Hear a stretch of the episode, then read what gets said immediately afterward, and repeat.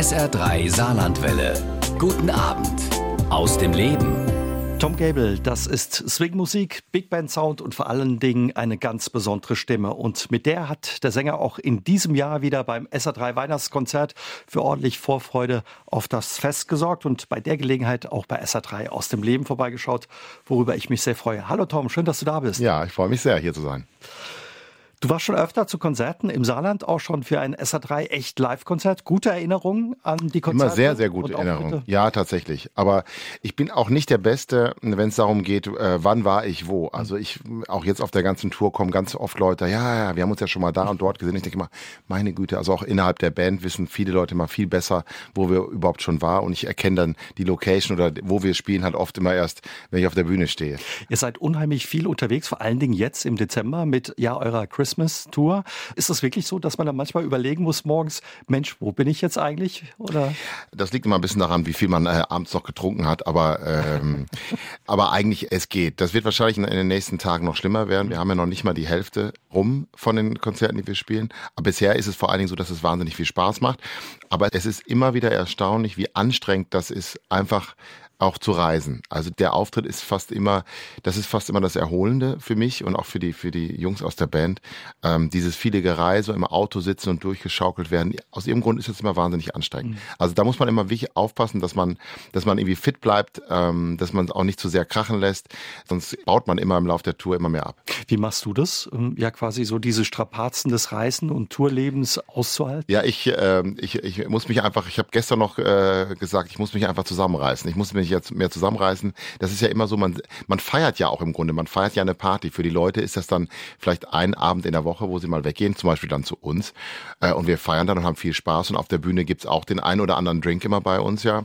Und dann muss man aufpassen, wenn man dann von der Bühne geht, dass man da nicht einfach weitermacht, sondern ich muss mich da auch einschränken oder auch einfach früher ins Bett gehen. Viel Disziplin ähm, dann. Ja, man braucht wirklich Disziplin. Und ähm, die ersten paar Tage war ich sehr diszipliniert. Dann ist es so ein bisschen eingerissen und dann fing das auch an mit, ach komm, ach, da liegen so leckere Lebkuchen und da und dann geht es auch mit dem Essen los und so. Und jetzt ist es an der Zeit, mich wieder äh, am Riemen zu reißen für die letzten Konzerte. Du hast die Stimmung angesprochen. Ich war das letzte Jahr das erste Mal bei eurem Weihnachtskonzert. Das macht wirklich unheimlich viel Spaß und ihr macht eine super Stimmung. Ist wahrscheinlich dann auch schwierig runterzukommen nach so einem Abend für euch oder für dich auch. Ne? Ja, tatsächlich, weil äh, man hat dann schon sozusagen die Fröhlichkeit, die man mit dem, mit dem Publikum geteilt hat, die nimmt man halt so mit. Dann fühle ich mich jetzt auch nicht äh, so direkt äh, danach ins Bett zu gehen, sondern möchte man noch irgendwie ein bisschen was machen, ein bisschen quatschen, irgendwie ein mhm. bisschen, mhm. äh, bisschen noch den Abend äh, verlängern und äh, das geht aber auch, ich merke das auch, je, je älter äh, wir werden oder ich auch werde, merke ich, das geht nicht mehr ganz so leicht wie früher. So, ich, das weiß ja jeder, man steckt das nicht mehr so leicht weg alles. Also wir machen noch genug Feier am Abend und danach strecken wir uns halt ein bisschen ein vielleicht. Für viele ist das wirklich ein festes Datum im Kalender, eure Weihnachtstour, weil er eben ja so ein bisschen Glamour auch äh, verbreitet, so ja ein bisschen Spaß, ein bisschen Las Vegas-Feeling. Ja, das, ich freue mich auch total darüber, dass das so gut angenommen wird mittlerweile. Wir haben, machen das ja schon seit einigen Jahren. Das fing an mit, mit einem Konzert Konzert, was ich mal gegeben habe in Köln, da wo wir, wo wir sozusagen äh, zu Hause sind, mehr oder weniger. Und dann ist das immer mehr geworden, bis wir jetzt quasi jeden Tag im Dezember jetzt spielen, bis auf äh, bis auf 24, 25 und 26. Und das, was natürlich irgendwie total krass ist in gewisser Weise, aber auch total Spaß macht und mich sehr freut. Ich war gestern auch, äh, habe mir das Bühnenbild angeguckt die letzten Tage und ich denke dann auch, ja, es sieht auch einfach schön aus. Mhm. Das macht Spaß, da würde ich mich auch gerne hinsetzen und zuzugucken. Das hat so was Heimeliges äh, und wir machen ja auch heimelige Musik und aber auch spaßig und und vor allen Dingen aber auch mit mit so einer Klasse. Ich habe ja eine wahnsinnig gute Band, da freue ich mich jeden Abend darüber, wie gut die Jungs Leute, sind. Ne? Oder 13? Nee, wir sind jetzt mit neun Leuten neun unterwegs. Leute. Mhm. Mit neun Leuten unterwegs, ja. Es ist immer noch ziemlich groß und eine Menge Tohuwabohu.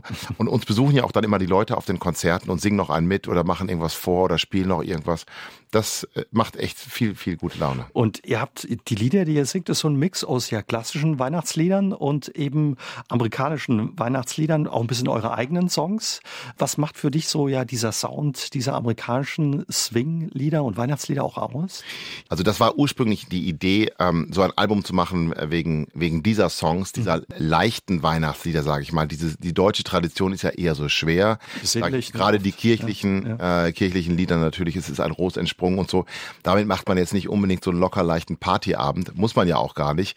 Ne, das kann man sich dann woanders anhören. Wir sind eher so in der Tradition, was es so seit den 30er Jahren vielleicht so mehr und mehr gibt in Amerika mit Rudolph the Red-Nosed Reindeer, solche Sachen, äh, Frosty Und da in der Richtung habe ich ja auch einige Songs selber geschrieben. Und wir, wir holen uns so alles aus den verschiedenen Welten und machen so ein, ja, wirklich so ein Las Vegas Weihnachtsmix daraus. Kann man muss, vielleicht sagen. Muss man selbst auch Weihnachtsfan sein, wenn man ja im Dezember so viele Konzerte mit Weihnachtsliedern spielt? Ich bin tatsächlich, ich bin tatsächlich wieder richtig zum großen Weihnachtsfan geworden. Für mich war Weihnachten natürlich sonst äh, extrem mit meiner Kindheit so äh, verbunden. Das sind so die großen Erinnerungen, die ich so an Weihnachten habe. Wir haben immer Weihnachten gefeiert und auch jedes Jahr mit meiner Mutter. Und mir hat das auch immer Spaß gemacht. Aber wenn man älter ist, dann verliert das so ein bisschen an diesem Zauber, dieser, diesem Zauber, den man halt als Kind hat, wenn man da, wenn man da Geschenke bekommt und dieses ganze Glitzer äh, sieht und so und diese Gerüche riecht. Aber dadurch, dass wir jetzt wieder so stark angefangen haben zu feiern und auch wirklich mit viel Glitzer und ähm, mit allem, was so dazugehört, bin ich wieder so richtig da rein reingerutscht, so reingewachsen langsam. Also ich freue mich sehr darüber immer. Last Christmas. Viele hassen den Song, andere lieben ihn. Wie ist es bei dir? Äh, ich tatsächlich mag den Song sehr gerne, sonst hätte ich ihn auch nicht aufgenommen. Den haben wir immer, also erstens, ich konnte es nie nachvollziehen, das ist ja auch immer, das finden die Leute ja auch schon wieder witzig, dann immer so, oh, Last Christmas, jetzt die Lebkuchen im September und jetzt läuft schon wieder Last Christmas und alle jammern, aber das ist natürlich immer auch alle so richtig ernst, meinen die es glaube ich gar nicht. Ich fand das auf jeden Fall immer gut, ich mochte den Song. Es gibt viele grauenhafte Weihnachtslieder, weil natürlich auch alle Welt immer wieder versucht, einen Weihnachtshit zu landen. Jedes Jahr versucht, kommen dann irgendwie drei 350 Pop-Weihnachtssongs neu raus und alle versuchen es irgendwie. Ich finde Last Christmas, das ist wirklich zu Recht ein großer Klassiker. Absolut. Völlig Den haben wir ähm, dann halt ein bisschen in die Sinatra-Richtung gedreht. Den spielen wir auch jeden Abend, klar, und das macht total viel Spaß. Und die Leute singen auch immer mit und haben auch Spaß dran. Also zumindest bei uns auf dem Konzert hat sich noch keiner beschwert, den Song zu hören. Er ist wirklich sehr schön geworden und der ist ja auf deinem dritten Weihnachtsalbum A Christmas to Remember drauf. Ähm, war schwer aus der Web-Nummer eine Sinatra-Nummer zu machen? Ja, komischerweise eigentlich nicht. Ähm, aber was heißt komischerweise? Normalerweise ist es immer so, dass, dass Songs, die so eine gewisse Klasse haben, die auch so eine Substanz haben, auch einfach musikalisch, aus denen kann man immer viel machen. Mhm. Ein Song, der, ich sage, ich denke mir was aus, ein Song mit zwei Tönen und äh, einem Beat, der lässt sich schwer in verschiedene Stilistiken äh, übertragen. Aber zum Beispiel Last Christmas, da kann man auch ein Bossa Nova draus machen, da kannst du natürlich auch einen Rock-Song draus machen, wie auch immer. Aber ich finde, dieser leichte Sinatra-Swing, der, der passt zu dem Song und der, der, der nimmt jetzt nicht so die Atmosphäre ganz weg. Also wenn wir jetzt eine Rocknummer daraus gemacht hätten, dann hätte jeder sofort gesagt, ja, irgendwie witzig. Aber eigentlich ist das ja, passt das ja nicht zur Rockmusik. Aber ich finde, diesem Sound, in dem Style, wie wir den jetzt gespielt haben, eingespielt haben auf dem Album, bewahrt er so seinen, seinen besinnlichen und beswinglichen Charakter auch immer ein bisschen ja gefährlich, äh, weil mit dem Song und vielen anderen Songs, denen du auch deine eigene Note gibst, ist es gefährlich, die auch zu verändern, weil die Leute haben ja auch eine Beziehung zu den Songs und ja, mögen sie ja. oder verbinden was damit. Es gibt sicherlich auch Leute, die sagen, oh nee, äh, der, der Gelbe soll mir nicht meine schöne gewohnte Version äh, kaputt machen, aber man hat dann ja natürlich einfach immer die Möglichkeit, sich das nicht anzuhören und äh, die meisten Leute äh, finden das immer witzig und ich, ich sehe mich da auch in der Tradition, so wie das früher ja viel mehr üblich war bei den Sängern, der Zeit, der so der 40er bis, bis 60er Jahre, die haben ja alle ständig äh, ein ähnliches Repertoire gesungen. Deswegen findet man dann bei bestimmten Songs, findet man so viele tolle Versionen von unterschiedlichen Künstlern, die das alles auch mal probiert haben und dann denkt man immer, ach, das ist ja auch eine witzige Version von dem Song. Das hat dann halt nicht nur Sinatra gesungen, sondern auch Dean Martin, dann hat es vielleicht Ella Fitzgerald gesungen und dann gibt es so eine Reihe von solchen Liedern, wo man dann wirklich denkt, ach schön, da gibt es die eine Version gefällt einem besser, die andere schlechter, aber gute Songs, warum sollen die immer nur von den Urkünstlern gesungen werden oder aufgenommen werden. Sinatra hat auch äh, Yesterday von den Beatles gesungen und eine ganz tolle Version. Und das zeigt dann auch einfach, das hat so eine Klasse, dieser Song. Und das macht dann auch anderen Sängern und Sängerinnen Spaß zu singen. Worauf kommt es dir drauf an, wenn du sagst, ich gehe an so einen Song, sagen wir mal Last Christmas und gebe dem meine eigene Note? Da bin ich tatsächlich ganz einfach gestrickt. Mir geht es einfach darum, äh, ob er mir gefällt. Also da habe ich keine weiteren Hintergedanken, ist es dies und jenes und bla bla, sondern ich denke einfach, ach, finde ich witzig, die Idee gefällt mir, irgendwie lass das machen, dann probiere ich es ein bisschen aus. Wir haben ja auch für das Weihnachtsalbum, haben wir eine Menge an Songs natürlich auch gehabt, eine Riesenliste, bestimmt 40, 50 Songs und das meiste schafft es natürlich dann letztendlich mhm. nicht. Ich sammle so über die Jahre, also ich ist ja auch witzig, dass wir schon das dritte Weihnachtsalbum gemacht haben, aber es kommt immer wieder so viel neues Repertoire und so viele neue Songs, die mir auffallen, von denen ich denke, ach, das wäre doch witzig, den Song auch mal aufzunehmen zum Beispiel haben wir eine Version gemacht von dem Shaken Stevens Songs Merry Christmas Everyone. Den habe ich zusammen mit den Jungs von The Boss House aufgenommen. Und da dachte ich auch, ach, der Song ist ja irgendwie witzig, den kannte ich noch gar nicht lange. Und da machen wir aber jetzt mal eine Country-Version davon. Und dann, dann ist eins zum anderen gekommen und dann habe ich die Jungs von Bosshaus gefragt und die haben mitgemacht und so. Und das war dann einfach witzig. Es gab andere Songs, da hatte ich, die hatte ich mir auch so auf Halde gelegt und gedacht, hm, könnte man vielleicht was mitmachen Das ist mir dann aber nicht so richtig gelungen. Dann dachte ich, ja, ne, so eine gute Idee habe ich doch nicht davon, aber vielleicht gibt es mal ein viertes Album, dann kommen die vielleicht da drauf. Vielleicht beim nächsten Album. Ist ja auch ein Mix. 17 ähm, Songs haben es aufs Album geschafft, mhm. teilweise auch eigene Songs von dir oder eben so Klassiker wie Wham. Ähm, gehörte Musik früher bei dir auch an Weihnachten dazu in der Familie? Wurde gesungen, als du Kind warst? Bei uns wurde eigentlich mehr äh, gespielt und das sind auch jetzt tatsächlich nicht meine allerbesten Erinnerungen. Ich, das ist eigentlich völlig affig, aber äh, das kennen bestimmt auch viele, viele zu Hause jetzt, dass man es nicht so geliebt hat, vielleicht für die Eltern oder für die, für, bei uns waren es die beiden Omas, für die dann Musik zu machen. Aber ich weiß noch ganz genau, jedes Jahr zu Weihnachten gab es immer diese schlimm, schlimme Stelle, wo wir eine Viertelstunde lang Weihnachtslieder spielen mussten. Ich an der Geige, mein Bruder am Klavier, einer Trompete, einer Cello. Und dann haben die Omas so zugeguckt und einer hat immer gesungen. Und uns, je älter wir wurden, war das natürlich schrecklich peinlich. Wir haben dann immer alles peinlich ist ab so einem gewissen Alter. Jetzt denke ich auch irgendwie, mein Gott, äh, hättet ihr euch ein bisschen zusammenreißen können. Die Omas freuen sich doch darüber. Das kann man doch wohl mal einmal machen. Da kommt ja auch eventuell noch das ein oder andere Geschenk dann hinterm Baum vor. Aber das haben wir dann gemacht und dann irgendwann auch bleiben lassen. Und jetzt aktuell ist es einfach so, äh, ich, ich mache so viel Musik und singe so viel auf der Tour, dass wenn ich dann zu Hause bin bei meiner Mutter, dann sitze ich einfach gern nur irgendwo, esse irgendwas Leckeres und dann unterhalten wir uns, aber da muss ich nicht auch noch singen. Dann lässt du dich verwöhnen. Lass mich verwöhnen, ja. Für dein drittes äh, Weihnachtsalbum hast du ja im Sommer ordentlich geschwitzt, weil du hast das im Juli, August aufgenommen, während draußen bullen heiß war, andere im Freibad waren, hast du Weihnachtslieder aufgenommen. Es ist ja tatsächlich so, dass wie in der Mode, dass man immer so gegen die Saison arbeiten muss. Und ich wusste das ja nun schon von zwei Alben, dass das so sein würde. Deswegen war das diesmal nicht so krass für mich.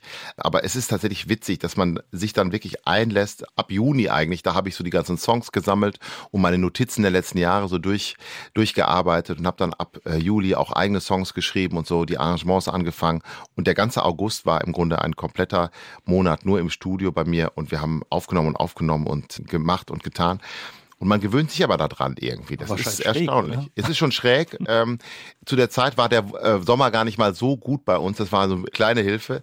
Aber natürlich ist das trotzdem irgendwie abgedreht, dass man, äh, die anderen gehen dann ins Freibad oder fahren in mhm. Urlaub und wir gehen so ein bisschen ins Studio und und denken an Frosty, äh, den Schneemann und solche Geschichten. Aber es funktioniert. Und wie bringt ihr euch in Stimmung? Gab es Glühwein oder habt ihr einen Christbaum aufgestellt? Oder? Gott sei Dank nicht. Den einzigen Fehler, den ich wirklich gemacht habe, ich habe sehr viel Schokolade gekauft, so weihnachtsmäßig. Ich dachte, ja, wir brauchen viele Süßigkeiten. Mittlerweile sind alle immer so äh, auf dem gesunden Trip, die essen alle so wenig Süßes. Das ist dann alles bei mir gelandet. Und ich habe dann leider, ich habe auch die ersten Tage habe ich mich komplett zurückgehalten und dann ist es bei mir einfach eingebrochen. Dann fängt es irgendwann an und denkt, ach man, es ist ja auch stressig natürlich. Man mhm. kennt das, wenn man Stress hat und irgendwas machen muss und boah, jetzt noch, noch wieder zwei Stunden aufnehmen, irgendwas und dann, ah, da liegt die Schokolade, her damit, zack, zack, zack, zack. Da habe ich, hab ich ordentlich schon zugenommen. Und das passt ja, ja zu Weihnachten. Das da. passt ja, klar. Aber da habe ich schon im August, habe ich mir schon mal Winterspeck angefangen zuzulegen.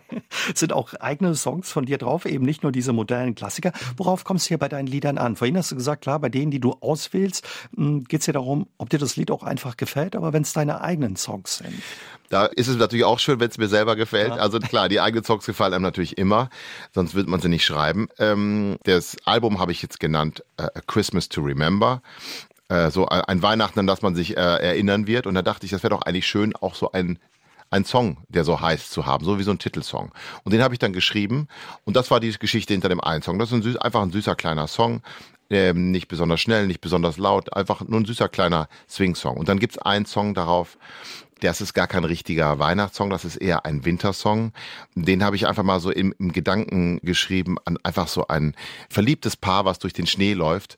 Und der war auch gar nicht so unbedingt für das Weihnachtsalbum gedacht, aber als ich dann gemerkt habe, Moment, der ist doch zumindest winterlich, den nehmen wir drauf. Der heißt Komm, wir gehen zusammen.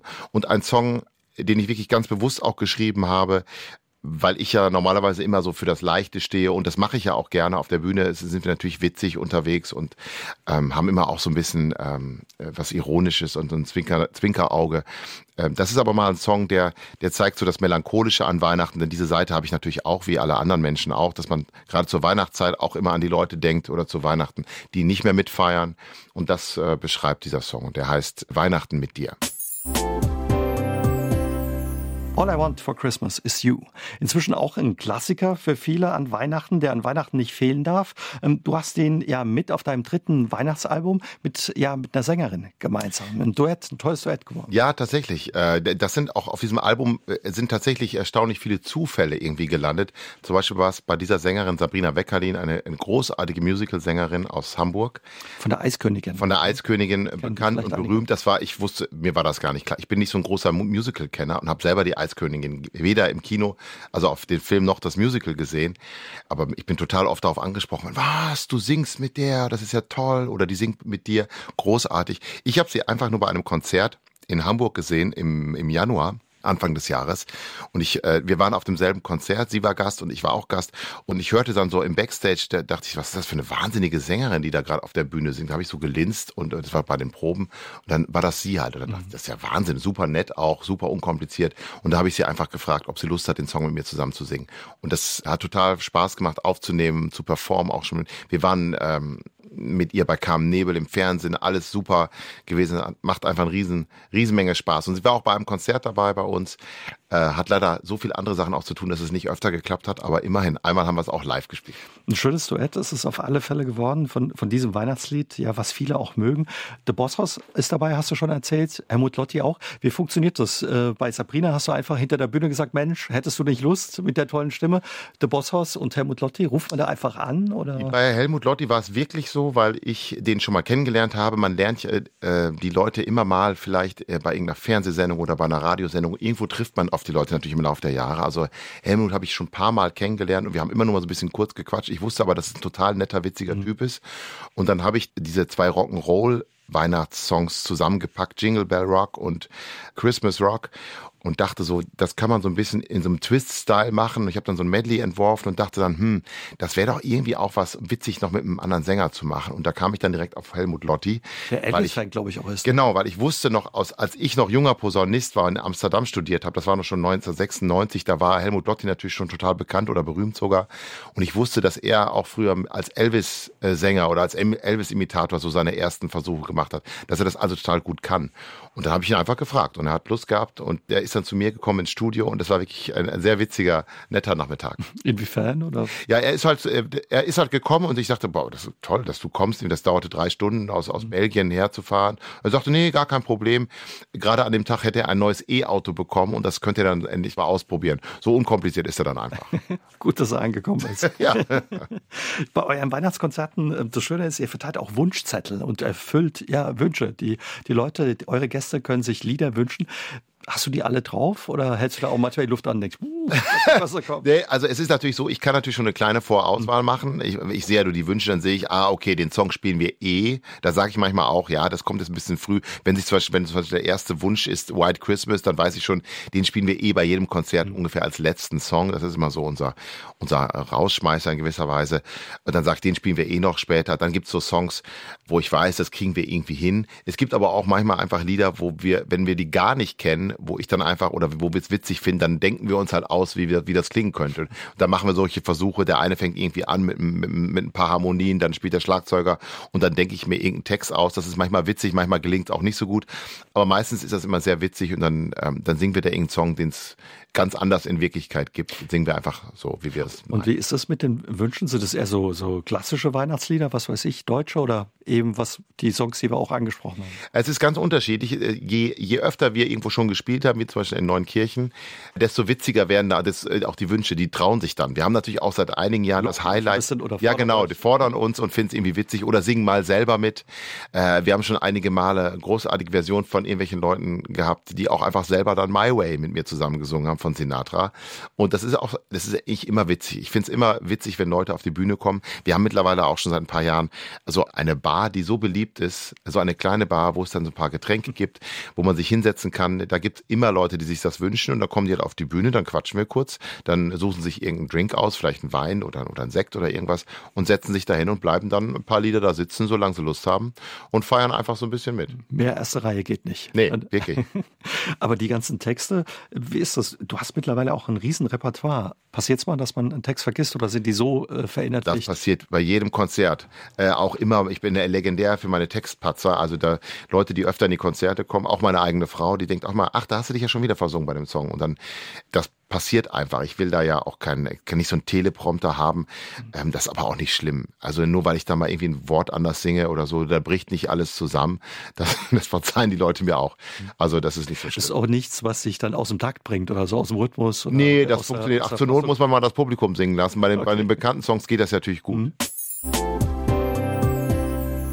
Du spielst ja in der Vorweihnachtszeit unheimlich viele Konzerte mit deinem Orchester. Das ist ordentlich anstrengend. Wie gelingt es euch da auch fit zu bleiben und euch nichts einzufangen? Das ist tatsächlich das größte Risiko oder meine größte Angst, dass ich einfach krank werde. Bei mir reicht, es muss ja nicht mal Corona sein oder die Grippe. Ich habe mich zwar auch gegen beides impfen lassen dieses Jahr, aber das reicht bei mir eine normale Erkältung, wo ich dann heiser bin und nicht singen kann. Das ist schon, das wäre schon schlimm. Bisher ist es immer komischerweise alles gut gegangen, auch bei den letzten Tourneen. Ich passe schon so ein bisschen auf. Wir kommen ja Gott sei Dank gar nicht unter so viele Leute. Ich versuche es auch, den Kontakt nicht so ganz so eng zu machen mit den, mit den Leuten. Wenn wir dann Autogramme geben, dann, dann fällt es mir dann doch immer wieder schwer. Dann gibt es viele Leute, die wollen ein Foto machen, dann umarmt man sich natürlich auch.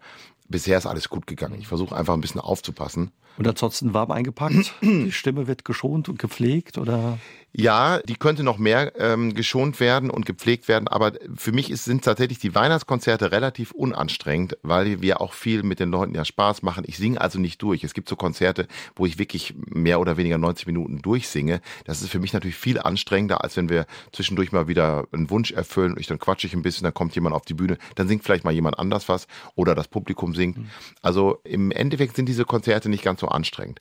Aber das Reisen an sich ist natürlich immer anstrengend. Äh, vor allen Dingen auch, dass man so, je weniger man macht und je mehr man rumsitzt, desto schlapper wird man irgendwie. Also dieses ewige im Auto sitzen ist immer tödlich. Wir haben zum Beispiel heute Morgen, haben wir mit mehreren aus der Band, haben uns alle wiedergefunden im Hotel, Fitnessraum, um einfach mal ein bisschen was zu machen. Das ist dann immer gut, wenn, wenn wir die Möglichkeit haben dazu. Aber ansonsten trainierst du sie auch zwischendrin ein bisschen deine Stimme? Ja, auf jeden Fall. Ich mache Übungen natürlich. Ich muss mich auch warm singen, ganz, ganz klassisch. Jetzt ist so die Stimme zum Beispiel gerade so ein bisschen tiefer, als sie sein sollte. Das kriege ich aber von den Konzerten immer gut hin. Ansonsten, wenn ihr auf der Bühne steht, äh, wie sich das ja auch für das Las Vegas-Feeling gehört, immer im Smoking. Wie viel Smoking hast du im Schrank hängen? Da ich immer mal wieder ein paar wegtue, äh, geht es immer, aber ich habe bestimmt fünf, sechs, sieben da hängen und ich habe schon viele, viele gehabt mhm. und verschlissen und manche äh, passen mir leider, leider auch nicht mehr aus den ganz frühen Jahren. Manche würde ich auch nie mehr anziehen, weil ich die jetzt denke, irgendwie, was ist das für ein alberner Smoking, dass, dem, dass ich das jemals gut fand. Aber es ist schon eine Menge, Menge los bei mir an Smokings. Es ist trotzdem, finde ich es relativ einfach und simpel. Ich habe jetzt ein paar Smokings mit auf Tour. Gerade gestern ist bei einem noch ein Knopf irgendwie kaputt gegangen, den, der wird dann heute irgendwie repariert. Aber ich weiß halt immer, was ich anziehen muss. Das Machst du das selbst, äh, Knopf annähen? Oder habt ihr Leider nicht. Ich konnte das, äh, mir hat jemand, wir haben so einen Tourleiter, der hat gesagt, Tom, kein Problem, ich kümmere mich drum. Ich warte mal heute ab, wie es dann geworden ist. Ich konnte das irgendwann mal, aber ich habe es irgendwie äh, zu selten dann doch gemacht. Was macht das Smoking mit einem, wenn du denn, wenn denn anziehst? Ich meine, der sieht natürlich total elegant aus, aber auch in gewisser Form auch lässig.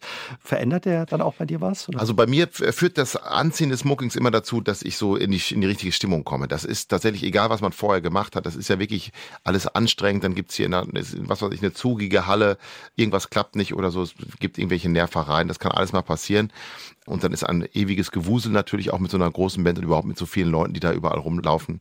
Wenn ich dann aber den Smoking anziehe, mir das Hemd zuknöpfe, so Fliege umbinde, diese ganzen Sachen, das ist wie so ein Ritual, um dann so in die Rolle zu finden. Das mache ich nicht eine Stunde vorher, sondern das mache ich ungefähr eine Viertelstunde vor Konzert erst und dann komme ich so runter, dann singe ich noch so ein bisschen dabei, dann überlege ich mir noch irgendwie, was ich vielleicht sagen möchte oder was wir heute vielleicht anders machen, wie auch immer. Und dann in dieser Zeit äh, werde ich dann bereit für die Bühne, möchte ich mal sagen. Und wenn das Konzert rum ist, bist du froh, wenn du auch wieder raus bist? Oder? Nee, tatsächlich nicht. Die sind nicht äh, unbequem, die kann ich gut tragen.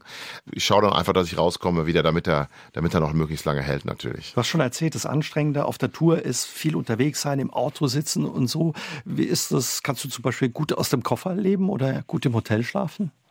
Ich kann tatsächlich sehr gut im Hotel schlafen. Das ist wirklich ein enormer Vorteil. Ich schlafe da manchmal besser als zu Hause. Ich weiß gar nicht warum. Andere Leute finden es grauenhaft, im Hotel zu liegen. Das Einzige, was ich jetzt immer dieses Jahr zum ersten Mal dabei habe, ist so ein kleines spezielles Kissen. Ich hatte immer Probleme mit Kissen. Ich habe nie auf Kissen geschlafen. Ich habe immer so in meiner Armbeuge geschlafen und habe doch irgendwann gemerkt, ach, das ist so, das ist nicht so richtig mhm. gesund für mich und habe dann ewig nach einem Kissen gesucht. Jetzt habe ich ein Kissen. Ich möchte sagen, es fügt sich wie wie ein weicher, warmer Teig, wie so ein Plätzchenteig fügt er sich um, um jede Stelle an meinem Hals oder am Gesicht. Und das liebe ich einfach. Und das habe ich tatsächlich immer dabei. Und damit kann ich im Grunde überall liegen und schlafen. Das ist aber auch gut, dass man das kann. Es gibt auch, äh, wir haben ein besonderes Talent äh, bei uns in der Band, der kann wirklich auf Kommando zu jeder Tag- und Nachtzeit kann der. Der ist auch Vater von jungen Kindern. Da fällt es ihm nochmal leichter. Der kann überall einen wegratzen. Also Kissen muss unbedingt dabei sein. Was darf sonst nicht fehlen, wenn du ja auf Tour gehst? Also ich habe mir mittlerweile angewöhnt, es nicht mehr genau drüber nachzudenken, was ich alles brauche. Ich nehme einfach einen großen Koffer mit und hau irgendwie alles rein. Dann denke ich irgendwie, wenn ich an, denk, an Hemden denke oder so, dann denke ich jetzt nicht, ah, da, Auftritt da, Auftritt da, sondern ich packe einfach immer mehr. alles, immer alles mehr rein. Das ist auch nicht so lästig zum Packen dann. Dann ist der Koffer natürlich immer sehr voll. Es ist dann immer so ein bisschen kompliziert. Bei mir klöntert wirklich alles rum. Meine, meine Frau würde es wirklich hassen, wie der, wie der Koffer aussieht. Aber so komme ich eigentlich ganz gut zurecht. Du bist ein großer Fan von Frank Sinatra und ja auch der Swing-Musik. Wie bist du mit der Musik in Berührung gekommen und gerade auch speziell mit Sinatra? Also allgemein mit der Musik bin ich schon als, als Kind in Berührung gekommen, weil wir einfach zu Hause sehr viel unterschiedliche Musik gehört mhm. haben. Mein Vater, der war eigentlich großer Klassik-Fan, hatte aber auch so ein paar Swing-Platten, so Big Band-Platten, Count Basie, Louis Armstrong, so eher so diesen alten Swing, so aus den 30er, 40er Jahren. Äh, aber sowas haben wir halt auch immer, immer gehört. Wir sind einfach mit einer Selbstverständlichkeit damit aufgewachsen. Dann haben wir natürlich auch in Big Bands in der Jugend gespielt. Also da kannte ich auch einiges. Ich habe Posaune gespielt und Schlagzeug. Und das ist ja oft so, dass man über das Musikmachen dann auch diese Musik so kennenlernt mhm. und schätzen lernt. Und so ganz speziell zu Sinatra bin ich wirklich gekommen über so einen Sampler, über einen, so eine Wühltisch-CD, die größten Erfolge von Frank Sinatra, die ich mir einfach mal irgendwann so mitgenommen habe. Zehn Mark waren, das war noch zu D-Mark-Zeiten. Und da war ich dann wirklich blitzartig verliebt in diese Musik und in diese Stimme auch und habe mir dann äh, jahrelang nichts anderes mehr wirklich als Sinatra gekauft und gehört. Und das war damals ja auch noch schwieriger als heutzutage, dass ich gar nicht so richtig wusste, was gibt's eigentlich alles von dem. Da hat man immer mal in jedem, immer durch Plattenläden, hat man immer mal wieder eine neue Platte gefunden, eine neue CD, die ich noch nicht kannte. Heute geht es natürlich super einfach. Übers Internet kann man alles von Sinatra bekommen, was man irgendwie haben möchte. Das nutze ich natürlich auch. Und das höre ich auch immer noch total viel. Also äh, ich finde es faszinierend, da zu sehen, was es in dieser Musikrichtung alles für Leute gab. Auch natürlich außer Sinatra. Aber wie wurde dann ja aus diesem Wühltischfund ja so eine große und enge Beziehung? Also die Stimme war es, die dich begeistert hat? die Stimme war das erste, aber auch die ganze Musik. Ich habe immer auch ein Fable gehabt für Streicher. Und äh, Sinatra ist ja jetzt nicht unbedingt Sinatra plus Trio, sondern der hat ja immer die großen Besetzungen, große Big Band und noch zusätzlich Streicher oft dabei. Und das fand ich schon immer toll. Das hat mich immer sofort angesprochen. Diese großen, üppigen Arrangements. Man hat dann da diesen Kopfhörer auf zum Beispiel und hört da, da diese große, weite Welt. Er hat ja auch mal die besten Musiker gehabt, die besten Arrangeure. Das war immer alles vom Feinsten. Und das hört man auch. Und das habe ich dann einfach immer versucht, so nachzusingen. Ich habe mir also meine Lieblings-Sinatra-Songs genommen und habe dann dazu mitgegrölt oder mitgesungen. Es gibt zum Beispiel eine frühe Aufnahme von mir, die habe ich letztens mal irgendwo wiedergefunden, auf einer Kassette noch. Da war ich auf einem Jazz-Austausch, eigentlich als Posaunist in Amerika. Da sind wir in so einen Freizeit, ich glaube, es war sogar im Disneyland, in einen Freizeitpark gefahren und da konnte man, das waren so die Anfänge von diesen You Sing the Hits Off. Mhm. Und da habe ich mir dann gesagt, ha, ich sing mal My Way von Sinatra. Da war ich vielleicht 17, 18 Jahre alt kannte den Song kaum, aber fand das irgendwie witzig, das zu singen. Ist äh, auch gar nicht mal so gut, muss ich sagen. Das könnte man immer, ja, muss man mal gucken, äh, ob man das schon erkennen kann. Aber so bin ich halt reingerutscht. Mhm. Und irgendwann habe ich dann halt ähm, über meine Mitbewohner, wir hatten so eine Posaunisten-WG, äh, und ich habe immer in der Badewanne, nicht im Badewanne hatten wir gar nicht eine Dusche, da habe ich immer laut Sinatra gesungen und die haben dann irgendwann mal gesagt, Tom, klingt doch gar nicht so schlecht, nimm doch mal ein bisschen Unterricht, so als Nebenfach und das habe ich dann gemacht und so bin ich dann langsam reingerutscht und dann habe dann irgendwann den Wechsel von der Posaune und Schlagzeug zum Gesang gemacht. Musik hat bei euch in der Familie, du hast schon gesagt, immer eine Rolle gespielt. Ne? Ihr habt früh ja. Musik gemacht, du hast Geige gespielt oder es ging wahrscheinlich los mit der Blockflöte. Genau, äh, es gibt Fotos von mir, das, daran kann ich mich aber nicht mehr erinnern, so musikalische Früherziehung mit diesem, mit diesem kleinen roten Glockenspiel, was damals immer alle hatten. Dann kam die Blockflöte dazu. Da kann mich nur noch erinnern, dass ich so, so kleine Finger und Hände hatte, dass ich diese Löcher nicht so richtig abdecken konnte. Das hat mir keinen großen Spaß gemacht. Die Geige war dann so das erste Instrument, was ich mehr gespielt habe. Mit sechs ging das los. Und dann mein erstes Instrument, was ich mir selber ausgesucht habe, das war Schlagzeug. Meine Eltern haben auch immer alles mitgemacht. Das war wirklich ganz toll. Die haben uns immer bei allem unterstützt, was wir an Musik und Krach teilweise bei uns im Haus gemacht haben. Das muss schlimm gewesen sein, aber die haben irgendwie äh, haben das alles irgendwie äh, toleriert und dann habe ich noch Posaune dazu genommen und äh, bei uns war immer auch total unterschiedliche Musik. Ein Bruder von mir, der hat irgendwann angefangen, nur härteste Rockmusik, so, also so richtig so super harten Metal zu hören, wo dann gar nicht mehr so gesungen, sondern wie diese, dieses, mehr dieses Grundartige. Und ein anderer Bruder hat, der Dennis, der hat äh, wahnsinnig viel Jazz gehört, auch viel härteren Jazz, sage ich jetzt mal, als ich immer gehört habe. Aber so haben wir halt immer alles Mögliche mitbekommen von den anderen und das schärft natürlich auch so die Sinne. Ihr seid vier Jungs zu Hause gewesen, du bist der zweitälteste verbindet die Musik euch dann auch, ne? Tatsächlich, ich habe da auch mit jedem so eine andere musikalische Verbindung mit, mit meinem jüngsten Bruder Dennis, der auch äh, viele Jahre bei mir in der Band gespielt hat. Jetzt spielt er äh, in der Big Band vom Hessischen Rundfunkfest. Saxophon, ne? Spielt genau, Saxophon, wahnsinnig guter Saxophonist und äh, der hat jetzt keine Zeit mehr leider meistens. Äh, mit dem habe ich ja immer so die, so die, Liebe zum Jazz und zum Swing geteilt. Mit meinem Bruder Colin, der, der Rocker, da habe ich auch mal eine Rockband gehabt, so eine, aber für eher so aus Spaß. Also mit jedem habe ich so ein bisschen auch andere Sachen gemacht. Mhm. Und das verbindet euch wahrscheinlich bis das, heute. Bis heute. Wir verstehen uns auch alle sehr gut, ja.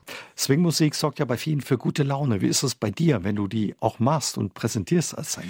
Klar, so der Rhythmus, der Beat, der ist natürlich zumindest belebend. Ne? So wie das so, so tanzbare Musik ist das ja immer. Und wenn Swing swingt, dann ist es natürlich auch wunderbar. Dann kriege ich auch gute Laune. Ich kriege aber genauso gut schlechte Laune, wenn ich Swing höre, der schlecht gespielt, der halt nicht swingt. Mhm. Da, ich wundere mich manchmal, dass ich früher so viel Spaß hatte in so Schüler-Big Bands. Wir haben da, wenn ich da so Aufnahmen höre, auch von mir, da denke ich, das ist natürlich noch grauenvoll, wie lang noch der Weg war, den ich dann auch gehen musste, bis das so dann anfing mal gut zu werden, was man auch macht. Man kennt das ja so von Vorspielen. Ich meine, so ein Vorspielabend auf der Geige ist auch keine Freude und trotzdem sitzen die Eltern da stolz und hören ihre Kinder da jaulen und äh, kraulen.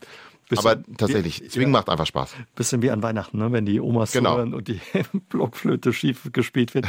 Aber was macht das mit dir ja auch körperlich? Ich, also ich kenne das wirklich von der Bühne. Bin zum Beispiel dann irgendwie vielleicht ein bisschen kaputt von einer langen Fahrt. Dann geht man, macht man Soundcheck und irgendwann geht es halt auf die Bühne und man ist aber immer noch so ein bisschen, fehlt die richtige Energie und dann spielt die Band aber so die ersten Takte. Dann swingen die los und dann ist es immer erstaunlich, wie bei allen plötzlich dann allein durch das Spielen und das, durch das Musikmachen, durch das Swing Swingen wieder so die ganzen Geister belebt werden. Das ist ja beim Publikum mhm. dann auch, die machen dann alle mit und irgendwann am Schluss wird dann auch getanzt und so. Das ist halt einfach immer wieder interessant, spektakulär und toll, das zu sehen, was Musik dann machen kann. Wird auch nicht langweilig, die Songs so oft äh, zu singen. Tatsächlich nicht. Es ist erstaunlich, finde ich überhaupt nicht. Macht mir alles Spaß. Und es gibt natürlich auch trotzdem dann noch so eine große Auswahl an Repertoire. Bei uns ist kein Konzert wie das nächste und es kommen immer Songs wieder, die wir dann nur mal einmal spielen oder weil, genau, weil sich einfach nur jemand gewünscht hat, was anderes spielen wir dann ein paar Mal öfter, dann lassen wir es wieder weg. Es kommt keine Langeweile auf. Dadurch, dass bei euch Musik schon immer eine Rolle gespielt hat in der Familie, ihr alle Instrumente gespielt habt, standest du auch schon sehr früh auf der Bühne. Erinnerst du dich noch so an deine ersten Auftritte und wie das auch für dich war? Ich äh, weiß das tatsächlich noch ganz gut, dass ich immer wahnsinnig aufgeregt war und auch so diese klassische Nervosität hatte, dieses Lampenfieber.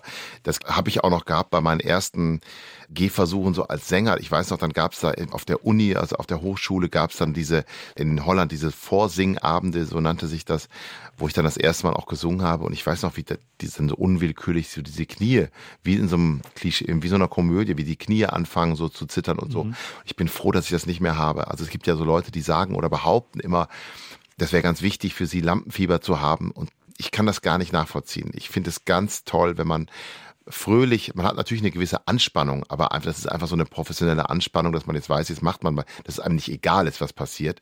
Aber quasi mit Angst auf die Bühne zu gehen, das finde ich ganz grauenhaft. Und das habe ich auch nicht mehr. Und das hat, glaube ich, auch niemand bei mir in der Band.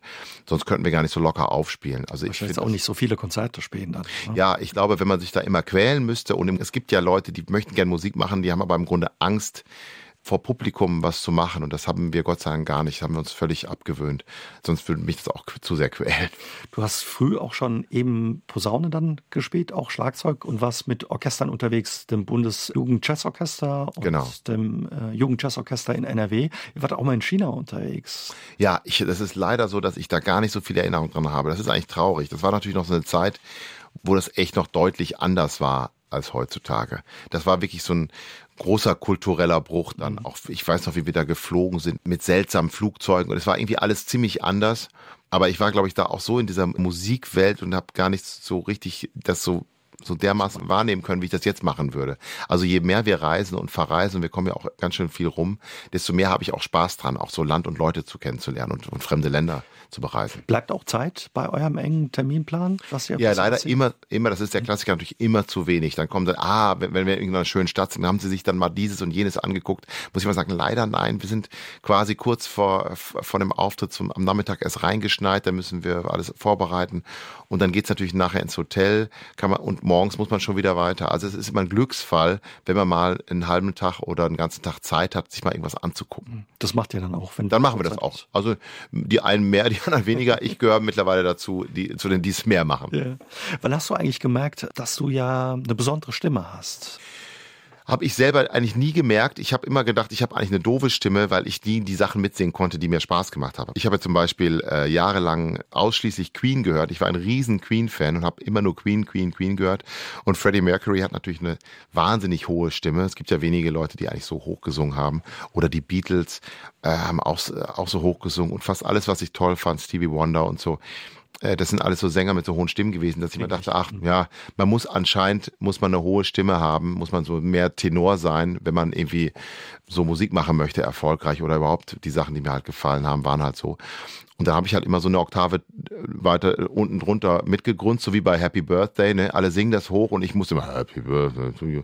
Und dann habe ich halt durch Sinatra und Co. gemerkt, dass es, ach, es gibt ja auch eine ganz andere Richtung noch, wo die Leute eher so meine Stimmlage haben. Und bei Sinatra war es dann tatsächlich so, ich konnte endlich mal jeden Song einfach mitsingen. Mhm ohne dass ich irgendwie eine Oktave tiefer machen muss oder so. Das ist mir aufgefallen, dass ich dachte, okay, das ist auch eine Musikrichtung, die steht meiner Stimme. Also das äh, schmeichelt meiner Stimme auch, das kann ich gut singen. Aber selber hat man natürlich immer ein anderes Gefühl für die Stimme als andere Leute. Du hast ja schon erzählt, du hast dann in Amsterdam studiert, Posaune, Schlagzeug auch und eben Jazzgesang. Hattest du dann schon früh auch den Wunsch oder den Plan, äh, Sänger zu werden? Oder?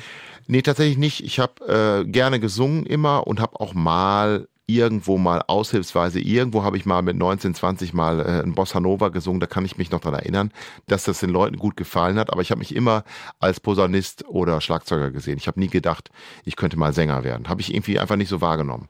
Und dann habe ich halt, irgendwann ging natürlich die Schere dann so auf, dass ich gedacht habe, ach, eigentlich ist doch Singen das Tollste. Und ich habe dann in der Big Band immer hinten mit der Posaune gesessen und vorne waren dann die Sängerinnen und Sänger und haben da irgendwas gesungen. Und ich dachte, Mann, da möchte ich eigentlich doch auch gerne. Ich möchte auch Fly Me to the Moon singen oder äh, solche Lieder wieder. Und äh, ja, dann hat's da durch Zufall, ne, durch diesen leichten Kick in den Hintern von meinen Posaunistenkollegen hat's dann geklappt. Und dann ging's los in Holland dann auch schon, ne? mit einer eigenen Band. Tatsächlich, also ich war schon relativ alt. Ich war über Mitte 20, als ich das erste Mal mehr oder weniger ein Konzert mit Leuten gesungen habe. Und das war mit so einer Band, die haben noch jemanden gesucht, die nannten sich die The Young Sinatras, die jungen Sinatras. Und die haben noch einen Sänger gesucht und ich habe dann einfach quasi vorgesungen und das hat sofort gut gematcht, wie man sagt. Und äh, das war auch wahnsinnig witzig. Also ich, ich habe das geliebt mit diesen Jungs, die sind auch so unfassbar witzig gewesen. Mhm. Also ich habe mich selten in meinem Leben so kaputt lachen müssen wie über so ein paar Vögel in dieser Band. Das war irgendwie Warum? so, die waren einfach, ich weiß nicht, ob das auch ist ein bisschen typisch äh, niederländisch. Die Niederländer sagen ja oft, dass die Deutschen nicht so witzig sind. Da dachte ich immer, das ist ein blödes Vorurteil, aber irgendwie in der Band dachte ich dann, okay, die haben irgendwie noch mal eine andere Tradition. Da, das war einfach äh, großartig, was ich mich da, was ich da für Lachanfälle gehabt habe, auch auf der Bühne. Also da gab es ein paar wahnsinnig gute Clowns in der Band einfach. Wie ging das dann am Anfang los? Wo seid ihr da aufgetreten und wie kam das auch an? dass er ja vier junge Kerle oder wie viel war der vier? Nee, wir waren nee, nee, wir waren äh, zehn Leute, glaube ich zehn? auch. Okay, dass ja ihr Musik von Sinatra gespielt habt wir haben tatsächlich ganz kleine Bühnen bespielt. Da gibt's in Holland auch ganz viel so oder mal in so einem Pub einfach so kostenlos gratis. Und dann hat uns irgendjemand gehört und fand das irgendwie toll und hat gesagt, äh, habt ihr nicht auch mal Lust da zu spielen für ein bisschen Geld? Da haben wir natürlich gesagt, ja klar, das machen wir auch gerne. und so ging das dann äh, über die Jahre ging das immer weiter und hat dann äh, irgendwann dazu geführt, dass wir richtig viel gespielt haben da. 2005 mhm. bist du dann zurückgekommen ähm, nach Deutschland, nach Köln und wurdest dann mehr oder weniger ein Stück weit von Stefan Raab auch entdeckt oder er hat dir zu deinem Durchbruch verholfen. Ja, tatsächlich, Stefan Raab war dann eine ganz wichtige Figur. Ich habe einfach in, in, in Köln gewohnt und noch so halb in Amsterdam, bin dann noch für Konzerte hingefahren, habe aber schon ein bisschen auch mehr in Deutschland gemacht Und ich hatte einen Bekannten, der bei ihm Saxophon gespielt hat in der Band.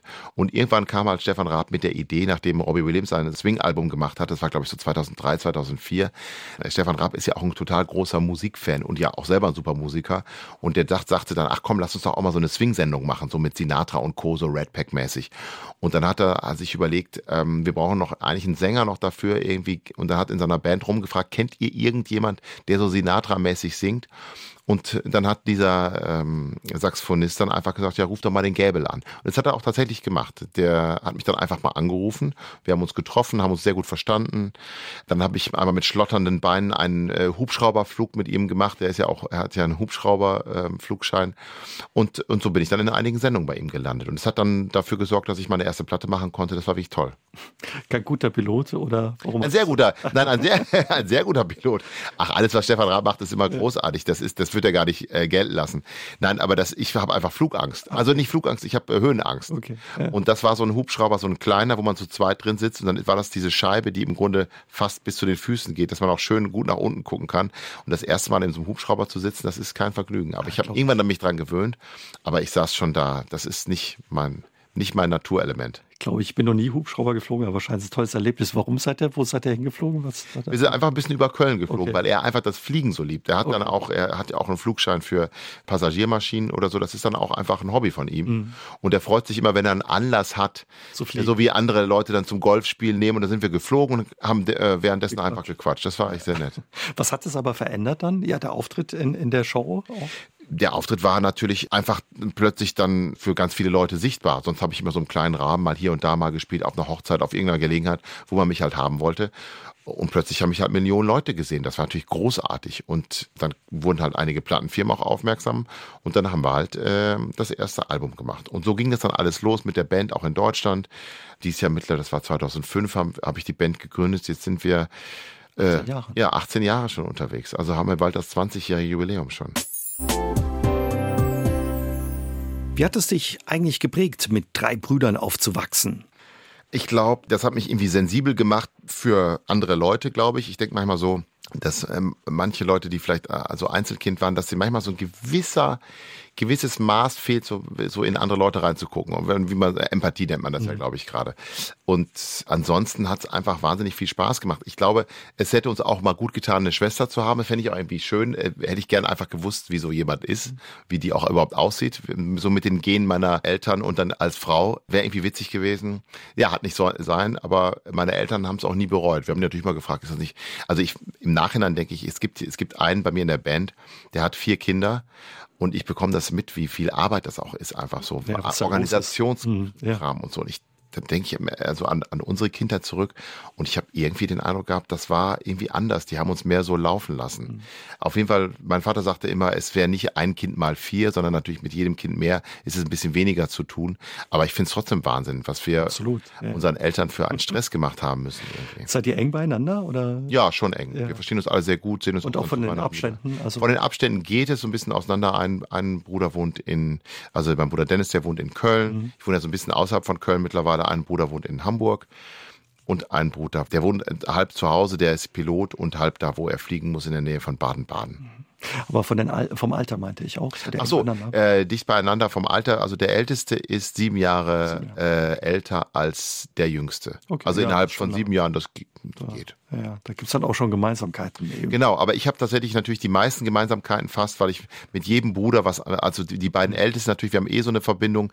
Mit dem Jüngsten habe ich vor allem die, die Musik und mit meinem mittleren Bruder haben wir wieder andere Sachen zusammen gemacht zum Beispiel mein jüngster Bruder und mein ältester Bruder, die haben natürlich wenig gemeinsame Sachen gemacht mhm. in, äh, in den wichtigen Aber Jahren. wenn wir zurückkommen ähm, zu Weihnachten, war wahrscheinlich auch an Weihnachten bei euch ordentlich was los, ne? Mit vier Jungs. Es muss, es muss das absolute Grauen gewesen sein. Und natürlich auch diese Spielzeugorgien, die es dann irgendwann gab. Man ist dann ja total hemmungslos.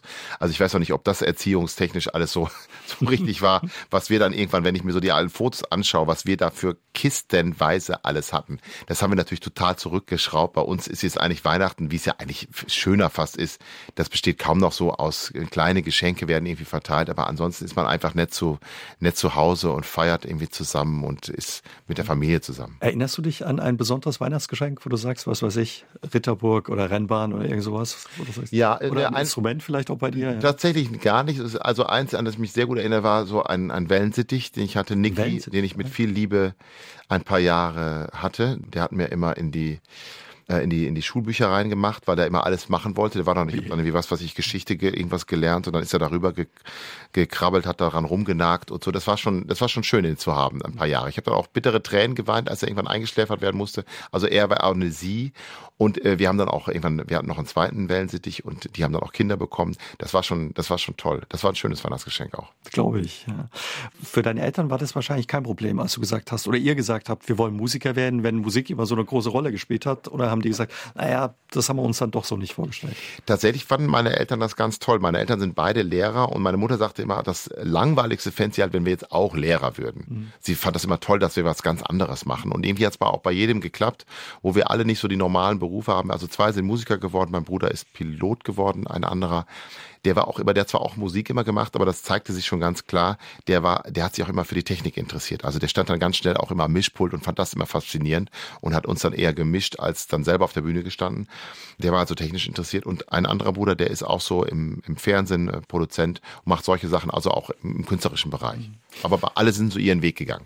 Was bedeutet dir das aber, dass du jetzt ja als Musiker auf der Bühne stehen kannst, mit so einem Orchester, mit fast zehn Mann unterwegs zu sein seit vielen Jahren, deine Musik, ja, oder der Musik von Sinatra, dein, ja, deine Note verleihen zu dürfen?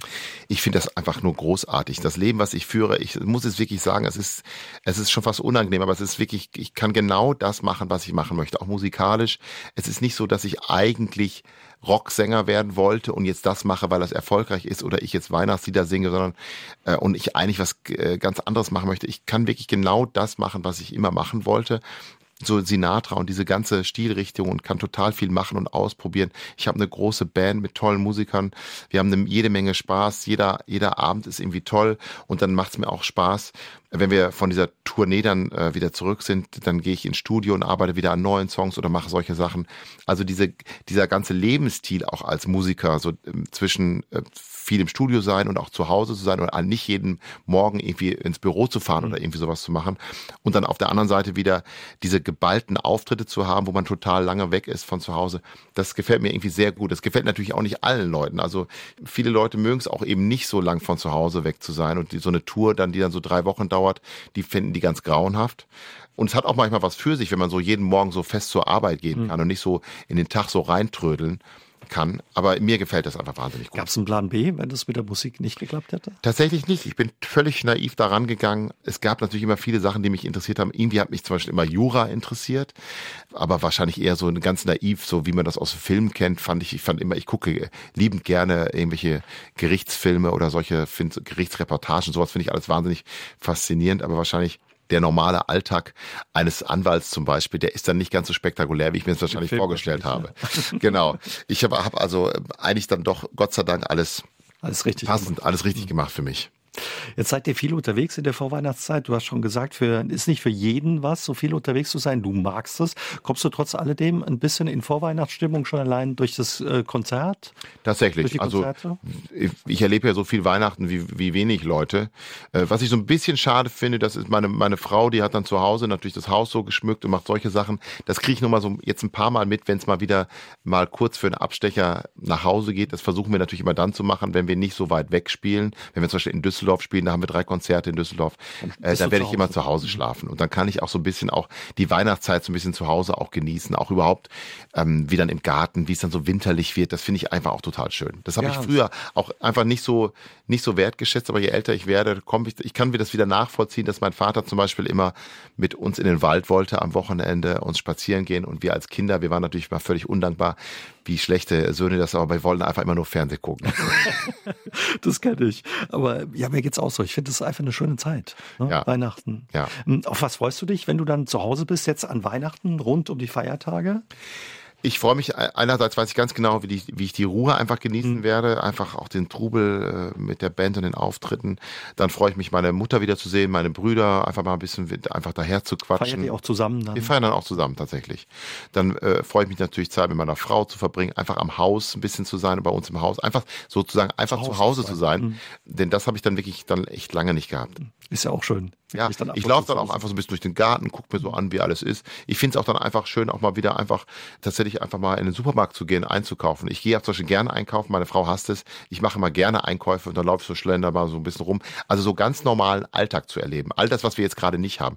Wir kaufen uns ja auch nichts selber hier. Wir, wir werden ähm, mit dem Frühstück versorgt, dann fahren wir irgendwo hin, dann liegen da Brötchen, dann gibt's abends Essen. Wir werden also wie so, so wie Babys äh, völlig gepempert den ganzen Tag. Äh, nur äh, in die Dusche springen müssen wir noch selber. Aber dann einfach mal wieder wie ganz normale Leute alles selber machen, das finde ich toll. Das sieht man mal, wie schön der Alltag, der normale Alltag ja, das ist, man kann also, äh, sich äh, an alles, an allem erfreuen, wenn man es lange nicht gemacht hat. Wie ist das eigentlich, wenn Tom Gable einkaufen geht? Äh, du wirst bestimmt erkannt, aber häufig dann auch an der Stimme, dass die Leute sagen, ah, Moment, die Stimme, die kommt beim Tatsächlich eher die Stimme als die Optik, weil wenn ich so normal rumlaufe, ganz normal leger, dann ohne kommt Smoking. das nicht so oft. Genau, ohne Smoking, ohne Fliege erkennt mich dann keiner. Und ich muss auch dazu sagen, ich bin jetzt auch natürlich jetzt äh, vielleicht anders als äh, andere. Ich habe die Leute, die dann so zu mir auf die Konzerte kommen und die meine Musik hören, die sind auch immer sehr respektvoll. Mhm. Also die sagen es nicht, hey Gäbel, sondern und brüllen irgendwo her, sondern die sagen, ah, Herr Gäbel, nur mal kurz gesagt ist, ich war letztes Jahr bei ihm auf Ihnen auf dem Konzert, hat uns sehr gut gefallen. Vielen Dank, machen Sie weiter so. So diese Richtung ist das eher so. Und da, das lässt sich wahnsinnig gut aushalten. Weil ich tatsächlich, ich wäre kein Typ dafür, der, ich wäre auch empfänglich, äh, also negativ empfänglich dafür, wenn ich überall erkannt würde und überall, man könnte nicht mehr so sein normales Leben führen. Das finde ich doch schon sehr anstrengend. Eben nicht einfach einkaufen gehen. Genau, eben nicht einfach einkaufen. So, das finde ich schon wichtig, dass man das kann. Was gibt's bei euch an Weihnachten zu essen? Habt ihr da Tradition auch? Ja, wir haben Tradition. Früher hat meine Oma, die hat das, so kannte ich es immer, es gab immer Kartoffelsalat von meiner Oma, ein ganz köstlicher Kartoffelsalat.